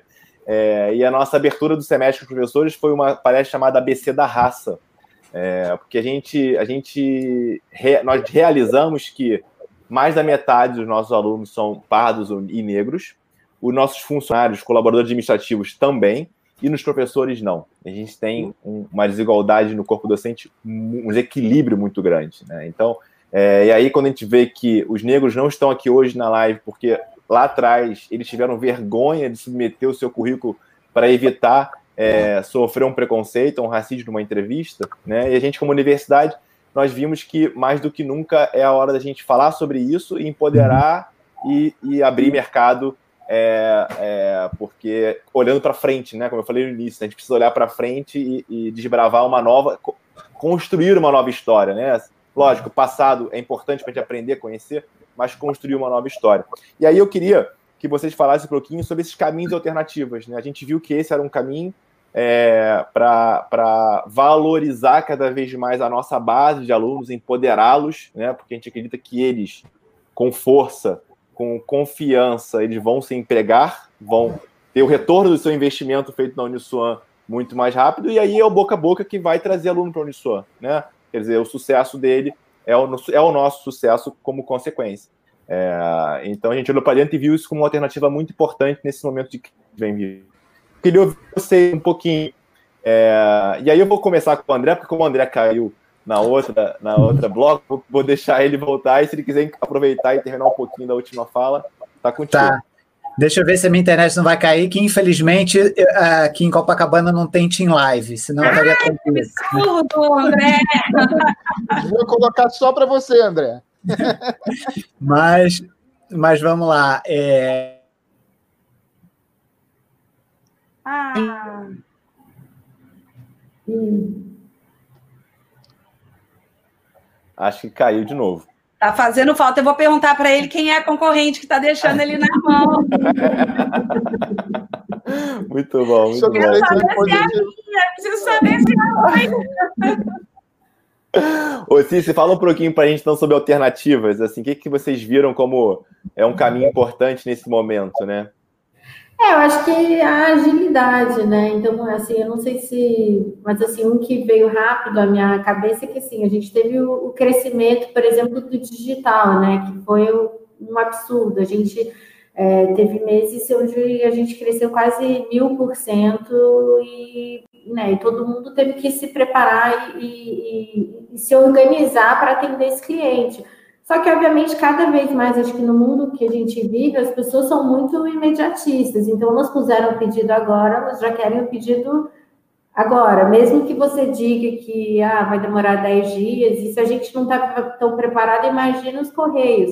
Então, a gente teve que internamente pensar o que, que a gente poderia fazer. Então, a gente acabou agora lançando uma coisa que é em parceria com a Log, até que é usar a loja como um hub de uma alternativa. Então, acesso a esse. Hoje a gente tem o picape em loja, mas quando as lojas voltaram, ninguém queria ainda ir na loja, né? Então, é usar esse estoque. Então, hoje a gente tem um serviço que é entrega expressa, que seria o picape em loja, mas com um custo adicional que a log pega na loja e entrega na sua casa. Só que você tem um custo a mais. Então, isso foi, por exemplo, um exemplo. Um outro que a gente vê é, por exemplo, a gente falou ali de vender perfume, as lojas estão reabrindo, mas as pessoas se sentem meio desconfortáveis de ter uma demonstradora ali te dando. Então a gente criou totens com pedal, semelhante a esses que tem com álcool em gel, mas para perfume, para pessoa só com pedal é, experimentar. Então, eu acho que essa, essa criatividade, ela ainda vai, vai, vai continuar nesse, nesse sentido, essa adaptação, né? Não sei. É, essas duas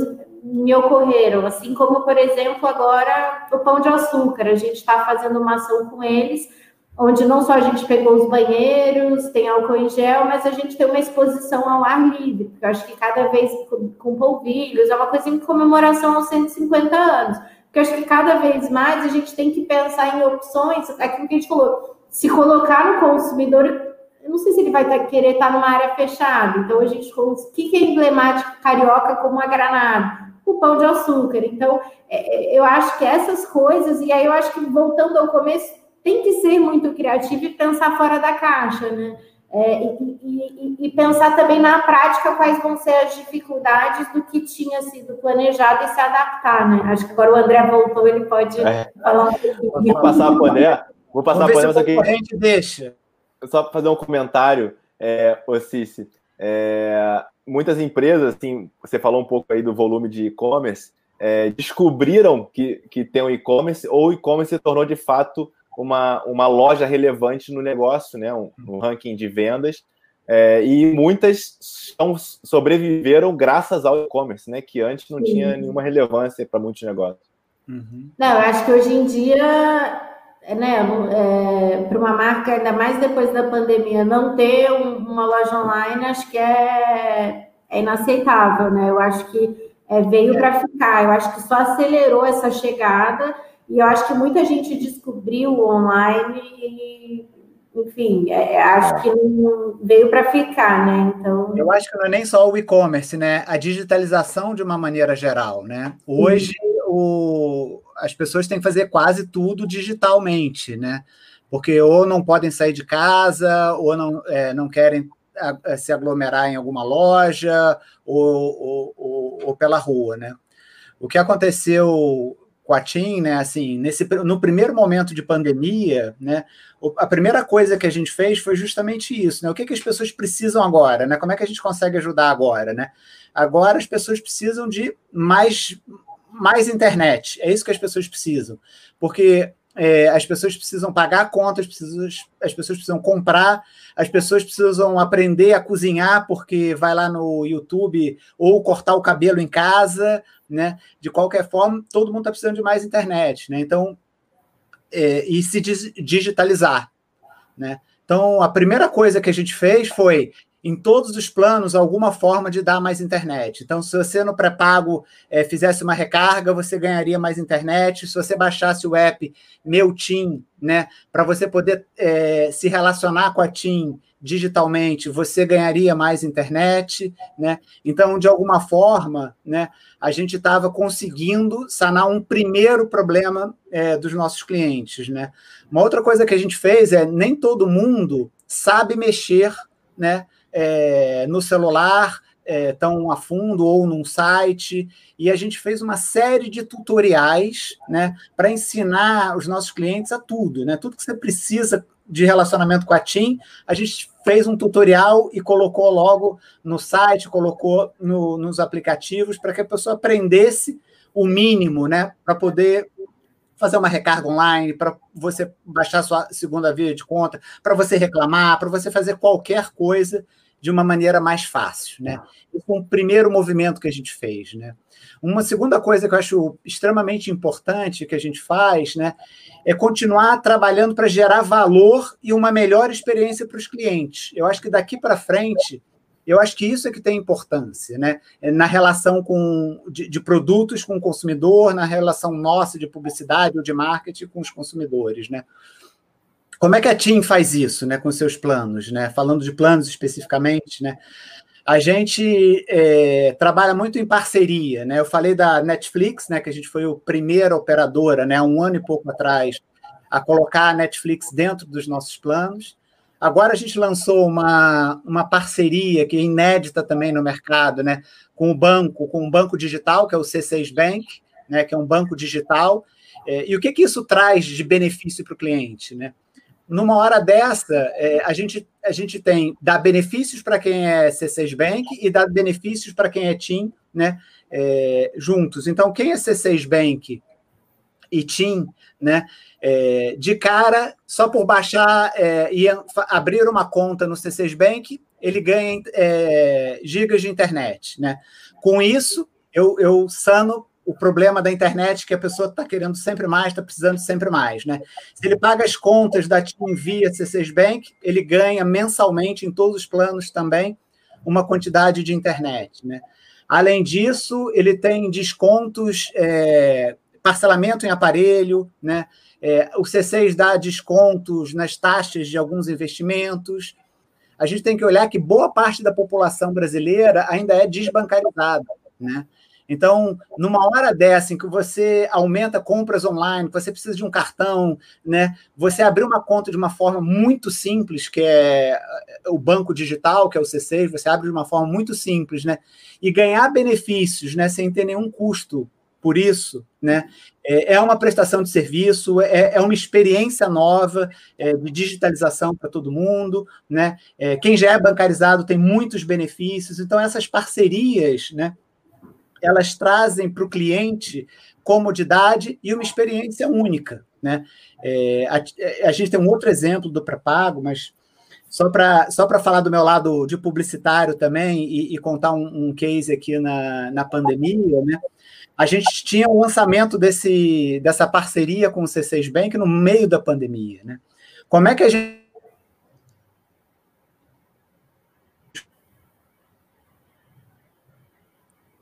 Acho que o André caiu de. Tá aí? Voltou, voltou. voltou. Como é que você faz é, é, é, out of home, digital, é, o filme? Como é que a gente vai fazer um filme na pandemia, né? Geralmente os filmes da TIM têm, numa produção normal, não grandiosa, tem mais de 100 pessoas no set, né? Dessa vez, com a Isa, que é a nossa nova garota propaganda, a gente tinha três, quatro no set, né?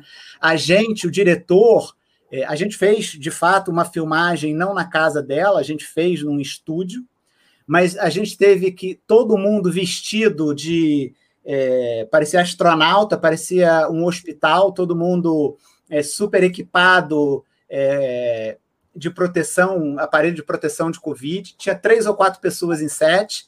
Né? Um grupo de pessoas montava o cenário, voltava. Um grupo de pessoas fazia a iluminação, voltava. Né? E a gente, é, o diretor é, de casa é, dirigindo remotamente. Então, assim, foi, foi bem interessante como a gente, a gente trabalhou esse, essa publicidade e fez muita pós-produção, né? Só para dar uma curiosidade, a gente fez muito pouca produção e muita pós-produção de 3D, enfim. É, depois, se der, eu, eu, eu mostro o filme. É, mas para fazer esse lançamento, que era importante para a gente fazer esse lançamento, né? Nesse período, né? Que você está dando benefícios, né? A gente acabou de fazer um outro também dentro desse, desse processo de parcerias, que eu acho que é muito o futuro daqui para frente, né? o quanto a gente consegue é, entregar é, experiência para o cliente, entregar benefícios de valor para o cliente. No pré-pago, a gente está lançando um aplicativo que se chama é, Team Mais Vantagens, onde o cliente que faz recarga né, no pré-pago, ele participa, e não é uma promoção de curto prazo, ele é um, é um programa de vantagens, na verdade, é longo prazo, onde o cliente ele, ele, ele participa de sorteios semanais, sorteio mensal de carro, é, descontos, por exemplo, toda quarta-feira ele tem um desconto, um presente que pode ser giga, pode ser desconto em lojas de cosmético, em restaurantes, né? Então, é uma maneira de eu trazer benefício. Maneira e agora. Voltou. Caiu. Caiu de Ó, novo. Eu vou, então agora eu vou chamar o próximo, o último bloco vocês, aqui. Desculpa. Tá ouvindo? Então, pode então falar, vocês. continua. Não, então, assim, é uma, é, é, é, são formas criativas né, e alternativas né, de, de facilitar a vida do cliente, de melhorar a experiência dele, toda ela digitalmente, tudo que a gente está fazendo é, é, muito agora no digital, né? E gerar valor, gerar valor para o produto, gerar valor para o consumidor, né? Então, é, eu acho que é, esse é o caminho, caminho alternativo dentro do negócio. Claro que, em paralelo, a gente estava falando de. Vocês estavam falando de diversidade, a gente tem caminhos, a gente tem trabalhado muito fortemente nisso também. Né? A TIM, por exemplo, e aí é interno, a gente tem grupos dentro da TIM, né? o RH criou grupos da diversidade para saber como tratar de cada um dos assuntos. Então, você tem é, o grupo racial, você tem o grupo de gênero, você tem. É, são, são mais de cinco grupos diferentes para tentar trazer a diversidade para dentro do né? como a gente aumenta a diversidade, como a gente trabalha com a diversidade. Né? Então, e isso está indo para fora também. Você falou, Dani, que tá, tem que sair de dentro, eh, veio de dentro, está tá, tá indo para fora. Né? Então, esses são caminhos alternativos que eu acho que, que, que uma marca né, que está muito presente na vida das pessoas tem a obrigação né, é, de participar, de participar dos assuntos principais da nossa sociedade. Né? Em julho, por exemplo, a gente é, a Nathalie Neri, que é uma, é uma influenciadora, ela assumiu o Twitter da TIM no Dia da, da Mulher Negra, para falar justamente isso, do movimento negro, sobre a perspectiva da mulher negra no país. Nosso Twitter ficou aberto para ela, e ela discutiu o assunto. Né? Então, acho que você tem é, vias comerciais, mas você tem outras vias também de relacionamento com com, com os seus clientes, e a soma de tudo isso, né, e sempre com criatividade envolvida nisso, a soma de tudo isso faz crescer a marca, faz crescer as vendas, é, entregando sempre valor para os clientes. Né? Não, muito bom, André. Eu agora vou aproveitar, vou chamar o nosso último bloco, que eu acho que vai ser interessante a gente começar com, com o olhar das agências respondendo.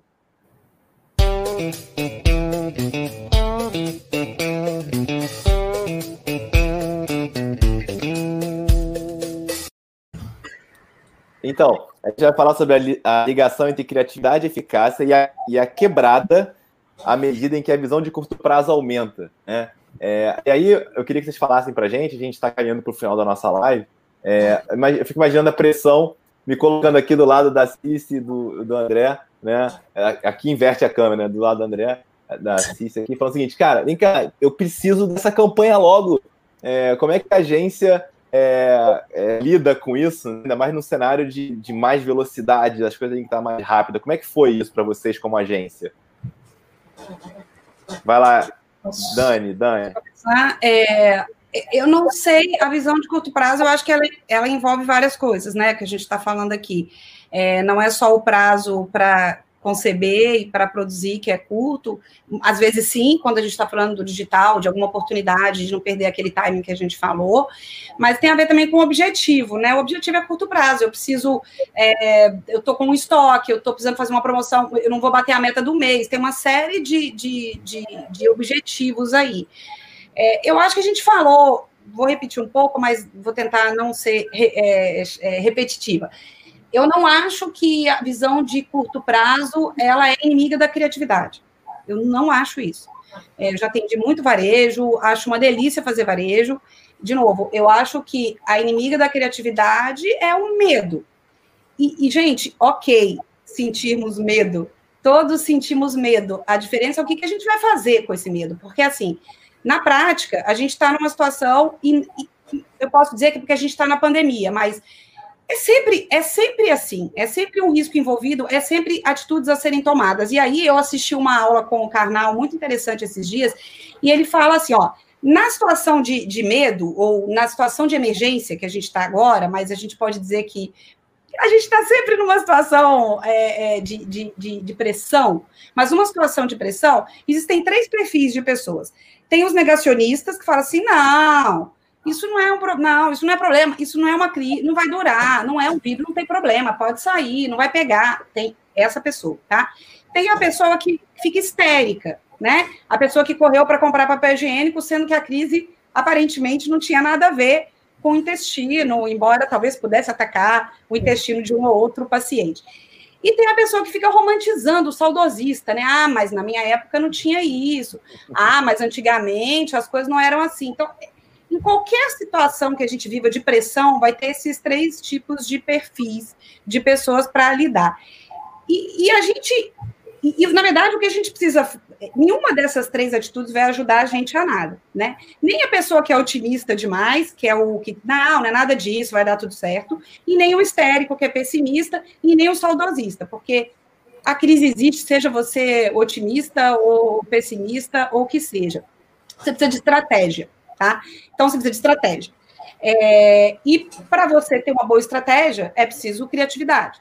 Então, se essa estratégia é de curto ou de longo prazo, e essa crise podia, poderia até ter parecido de curto, mas ela se mostrou uma crise de longo prazo, seja qual for o seu objetivo, eu preciso sair dessa crise mais forte. Ele pode ser um objetivo de curto, ou ele pode ser um objetivo de longo. Você precisa de uma boa estratégia, né? E você negar, você se ficar histérico e você ficar saudosista, não são boas estratégias. E eu acredito que adaptabilidade é a segunda, é a minha segunda palavra preferida, depois de resiliência, ao lado de resiliência. E eu acredito que as pessoas criativas, elas se adaptam com mais facilidade. Porque o que é adaptar? É adaptar é você se encontrar numa situação nova, num espaço novo. Esse espaço novo não é aquele espaço de conforto no qual você estava. Então, você vai encontrar um novo espaço mais facilmente se você, inclusive, criar espaços. Se você olhar para lugares diferentes e criar espaços. Então, assim, é, é, eu, não, eu não vejo de forma alguma as estratégias de curto prazo como inimigas da criatividade. Agora, você me disser, o curto prazo pode ser inimigo da criatividade? Pode, se isso não for a sua estratégia.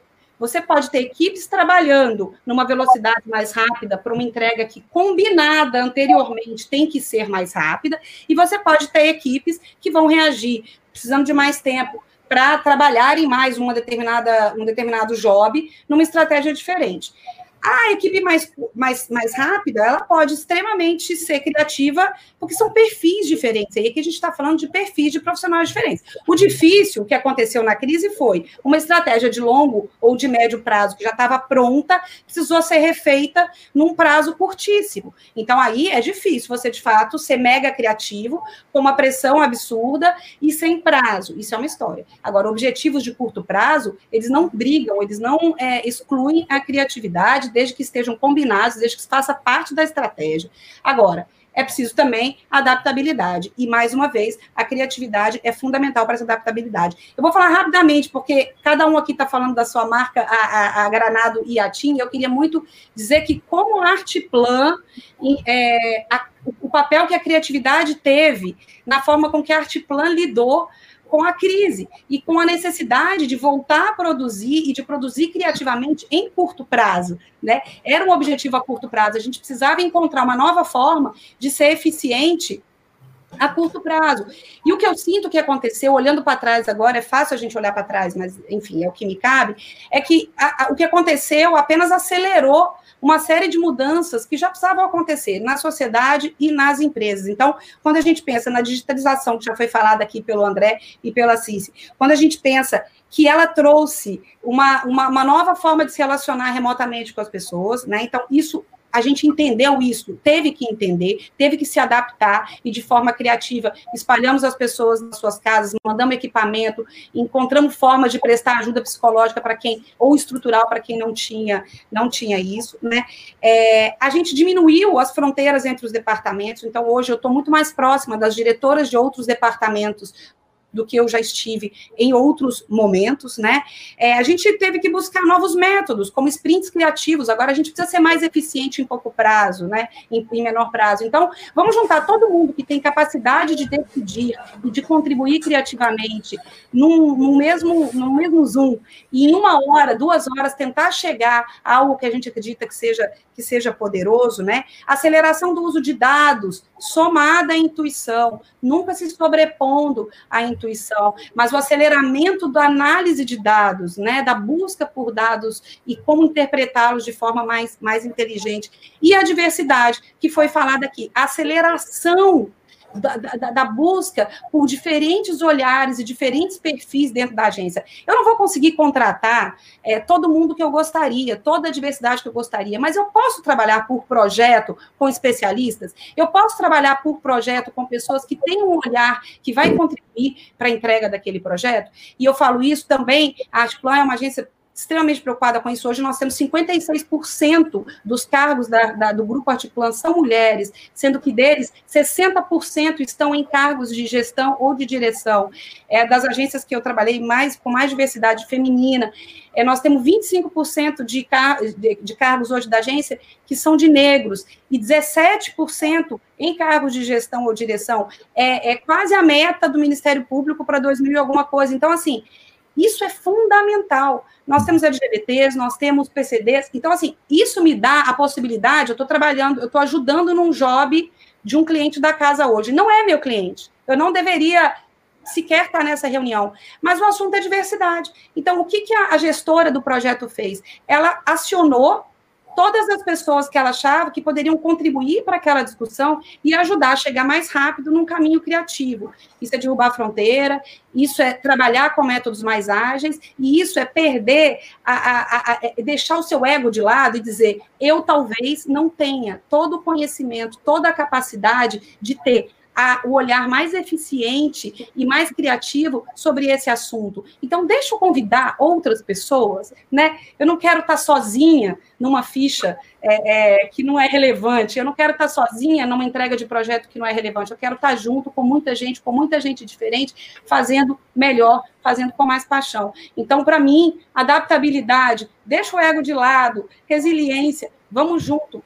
Esquece o que é meu, o que é seu.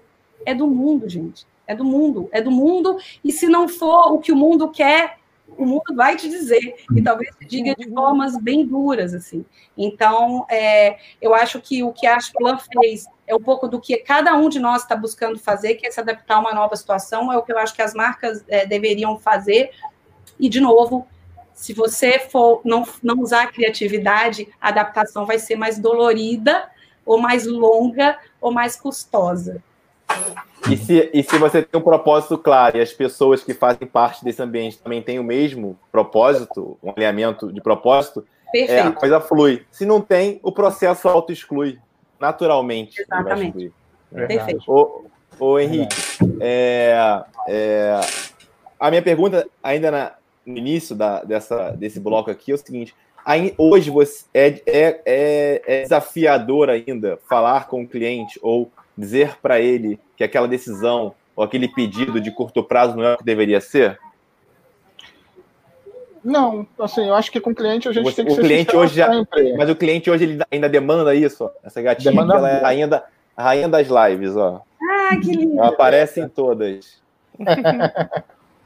Faz isso não, que meu filho está vendo na TV na sala, ele vai vir aqui, hein? Olha lá. Ele aparece Aumenta em todas as reuniões de trabalho. É.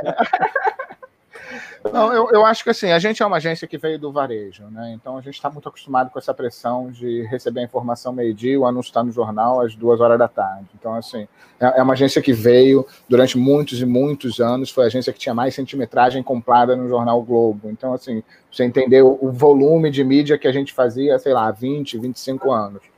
É, essa já é a minha segunda passagem pela, pela agência, né? A primeira foi em 99, entregando um pouquinho aqui a idade, e a segunda começou agora há 10 anos, onde eu fiz parte desse, dessa formação do grupo 3A, né? A gente se chama, a agência tem é, é esse nome e tem sete anos. É, a gente passou por de uns três ou quatro anos para cá, talvez já criando toda essa é, é, essa estratégia que hoje a gente entende como é, é, absolutamente funcional. A gente, como veio de uma agência, como é uma agência que veio do varejo, o curto prazo para a gente sempre foi muita realidade. É, mas não adianta o curto prazo simplesmente pelo curto prazo, senão vira um caos. É, foi o que a Dani falou. Ele precisa ser um curto prazo feito a partir de uma estratégia de curto prazo. Uhum. Aquilo precisa acontecer de acordo com uma estratégia. Então, tem uns, uns, três anos mais ou menos, a gente mudou um pouquinho a forma de trabalhar dentro da nossa a, agência, onde todos os trabalhos eles eles iniciam pelo nosso planejamento, independente do que for. A gente criou um board executivo, onde estão os gestores que cuidam e, e que determinam o que, que vai ser feito ou como vai ser feito, cada um dentro da, da sua área. A gente tem um conselho é, é, que são os sócios da agência, a nossa vice-presidente, que é uma mulher, que é quem toca a agência no dia a dia, é, é junto com os sócios, claro, mas é, é, é a Audrey. É, a gente já tem essa reunião acontecendo é, semanalmente, e às vezes mais de uma vez por semana, é, já tem alguns anos que a gente faz isso, esse, esse funcionamento da agência. Né? Eu, dentro do meu departamento de criação, eu acredito que a diversidade, como, como a Ana falou, a Dani falou, é, é extremamente importante, e a diversidade não é só é, é, entra também no aspecto cultural. Isso é benefício para todo mundo. Quando eu tenho pessoas de culturas diferentes que conseguem estar no mesmo ambiente, trocando informações, trocando conhecimento, a gente consegue entregar sempre um trabalho mais rico e mais é, eficaz, né? Então a gente tem dentro da agência, acho que é, a pandemia veio para acelerar um processo de digitalização aqui dentro das, das agências e dentro dos clientes de uma forma é, muito grande, um processo que talvez fosse para daqui a três anos, quatro, cinco anos, ele está acontecendo agora, efetivamente. Então, se a gente parar para olhar o nosso último ano, o, talvez o departamento em que a gente tenha mais investido dentro da agência é, foi o departamento de análise de inteligência, né, o nosso BI, a nossa mídia digital, os nossos analistas, eles suprem a gente com todos os números é, que são importantes para que a gente possa deixar a nossa intuição fluir a partir de um dado sólido, né? É, a gente já tem feito isso há algum tempo e acho que essa crise é, é, é trouxe essa, essa questão, levantou essa questão, né? Assim, o, o, a forma de consumir de uma maneira geral mudou muito. A empresa que não tem um e-commerce hoje, ela está fadada a, a, não, não estar amanhã na mente do consumidor, porque é, essa pandemia acelerou esse processo, né? Tudo isso. A gente aqui no Brasil tem essa questão de tudo ser um pouquinho mais atrasado, né? Agora a gente vê QR Code em todos os comerciais de televisão para você pegar mais informações, porque demorou não sei quantos anos para os celulares poderem ter a câmera que lê aquele troço sem precisar baixar um aplicativo para as pessoas fazerem as coisas de forma mais fácil. É, as pessoas se adaptaram a essa, essa convivência, né? A gente, é, há um ano atrás, a gente faria essa reunião, essa, essa, esse bate-papo pessoalmente. Então, as pessoas se adaptaram ao universo digital de uma forma muito mais fácil do que a gente imaginava. E isso é uma coisa que vai ficar é, absolutamente para sempre. É, mas, basicamente, a, a estratégia de, de, curto prazo, se ela, se ela for bem definida, ela é, é sempre eficiente. E não mudou muito para a gente no nosso dia a dia lá na agência. A gente consegue manter a, a, as relações de conversa, a gente consegue, lógico, é, a gente tem que se preocupar muito com as pessoas, né? Todo mundo lá na agência está é, tá, tá em home office porque a gente está preocupado com, com a saúde, como a gente tinha falado antes. Assim, só vai voltar para a agência no, no, período curto quem está realmente afim de voltar para a agência se sente confortável com isso. É, mas basicamente, voltando ao, ao assunto de, de, de, de, curto prazo, estratégia de curto prazo, cara, a pressão sempre existiu, a pressão sempre vai existir, é, e a criatividade está aí para a gente conseguir é, é, superar isso, né? Sem pressão não tem graça, né? A verdade Sem é essa. Sem pressão não tem graça. A pressão ela sempre existiu. Ela sempre vai existir. Com certeza. Ó, o nosso tempo explodiu, tá? Mas assim, não dá para fechar a live sem ouvir uma fala final de vocês, uma frase, uma palavra, o que vocês quiserem falar para a gente poder fechar. Se quiser recomendar um livro, uma série, né? A galera sempre gosta é, de receber essas, essas indicações. É, então eu vou lá, Cici, vamos começar por você. É, uma, uma dica, é, sabe, algo que você acha, acha importante dizer para os alunos.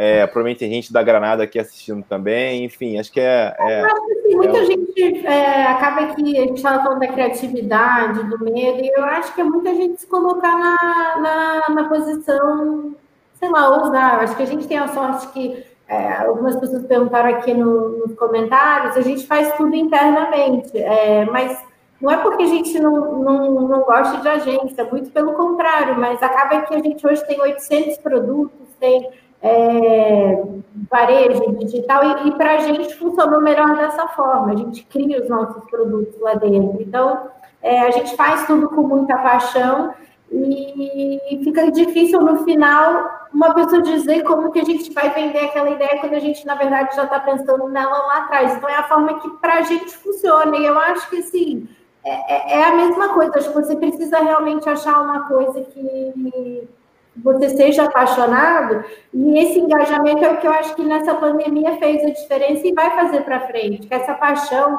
essa determinação, a resiliência, como, como a, a Dani mencionou, é, eu acho que tudo isso é o que vai fazer com que né, você, como profissional, desponte, é, né, achando aquela, aquele, aquela fala, André, para gente aí uma fala de encerramento.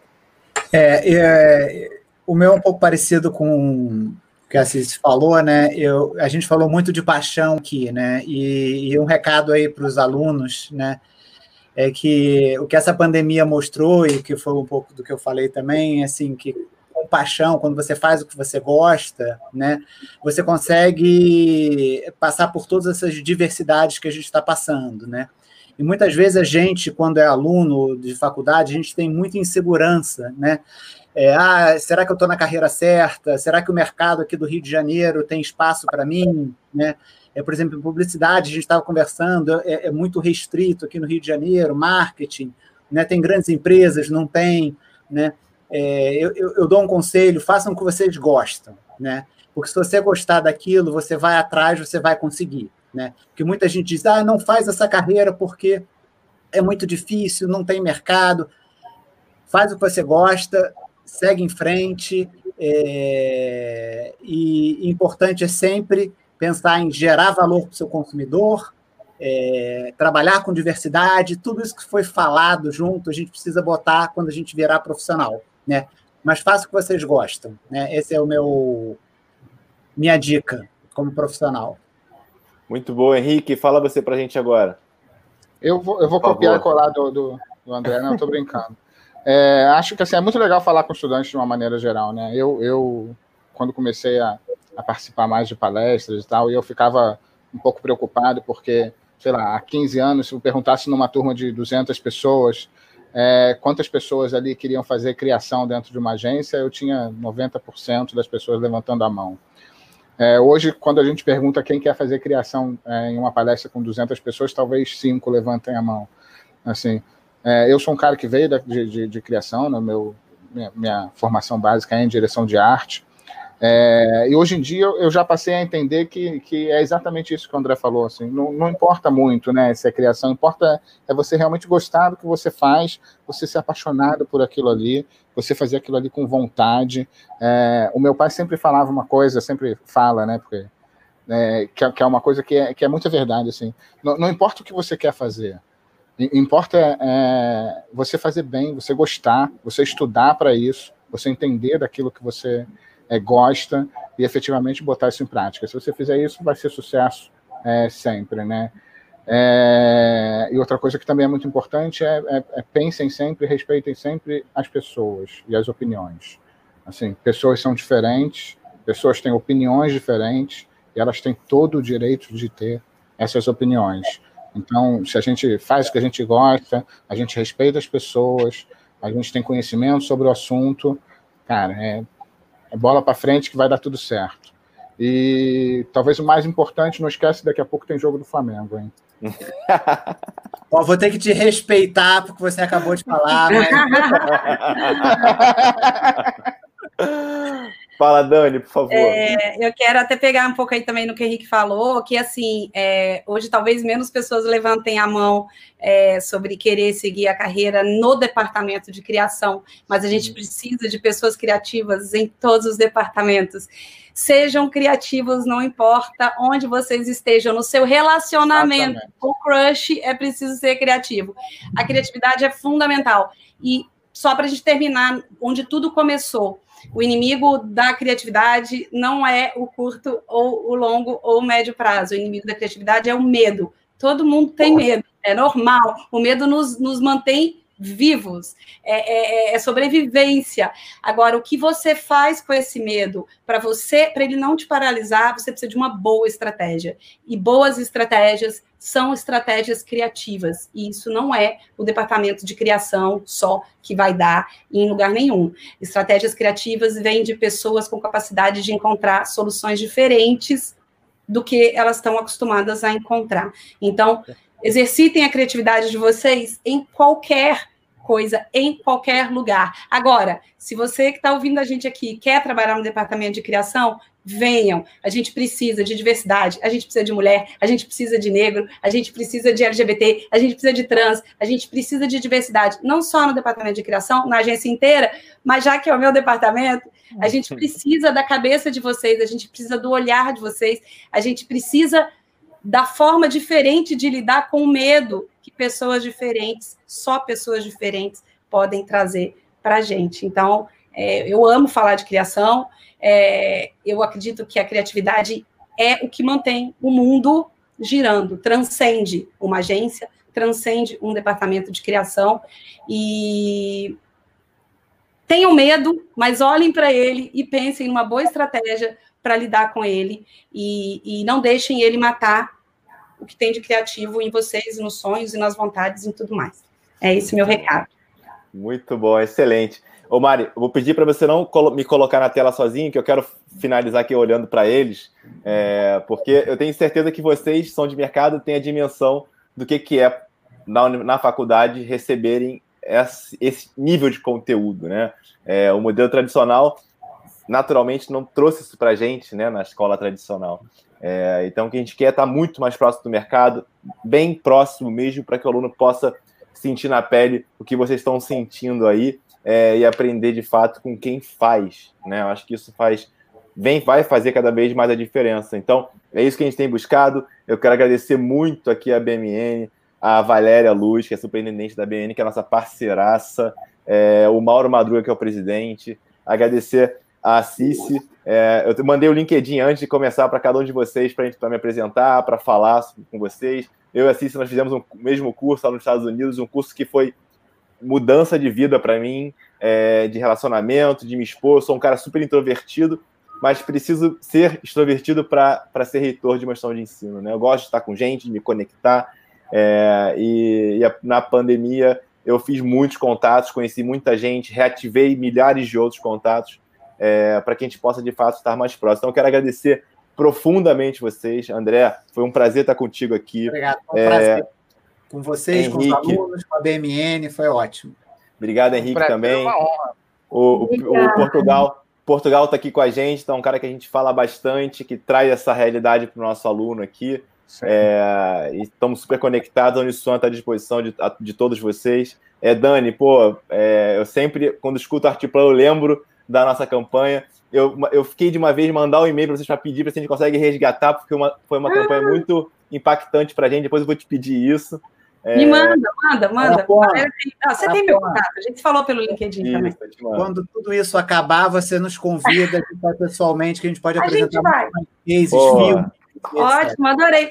Porque ficou um monte de pergunta ali é... que a gente não conseguiu responder. Eu tentei puxar algumas. Adoro responder eu perguntas. Tentei puxar algumas, eu vi que estava meio que dentro da fala de vocês, mas a galera aqui engajou bastante, teve muita coisa, realmente. Então, assim, Legal. é uma fala de agradecimento e colocar a Unisson à disposição de vocês, a BMN também como nossa parceira. É, muito obrigado e, obrigada, a gente encerra obrigada. por aqui. Até a próxima. Obrigado. Obrigada, obrigada. Esse conteúdo foi originalmente gravado no canal oficial da Uniswan no YouTube. Acesse youtube.com/uniswanoficial se quiser assistir o episódio na íntegra.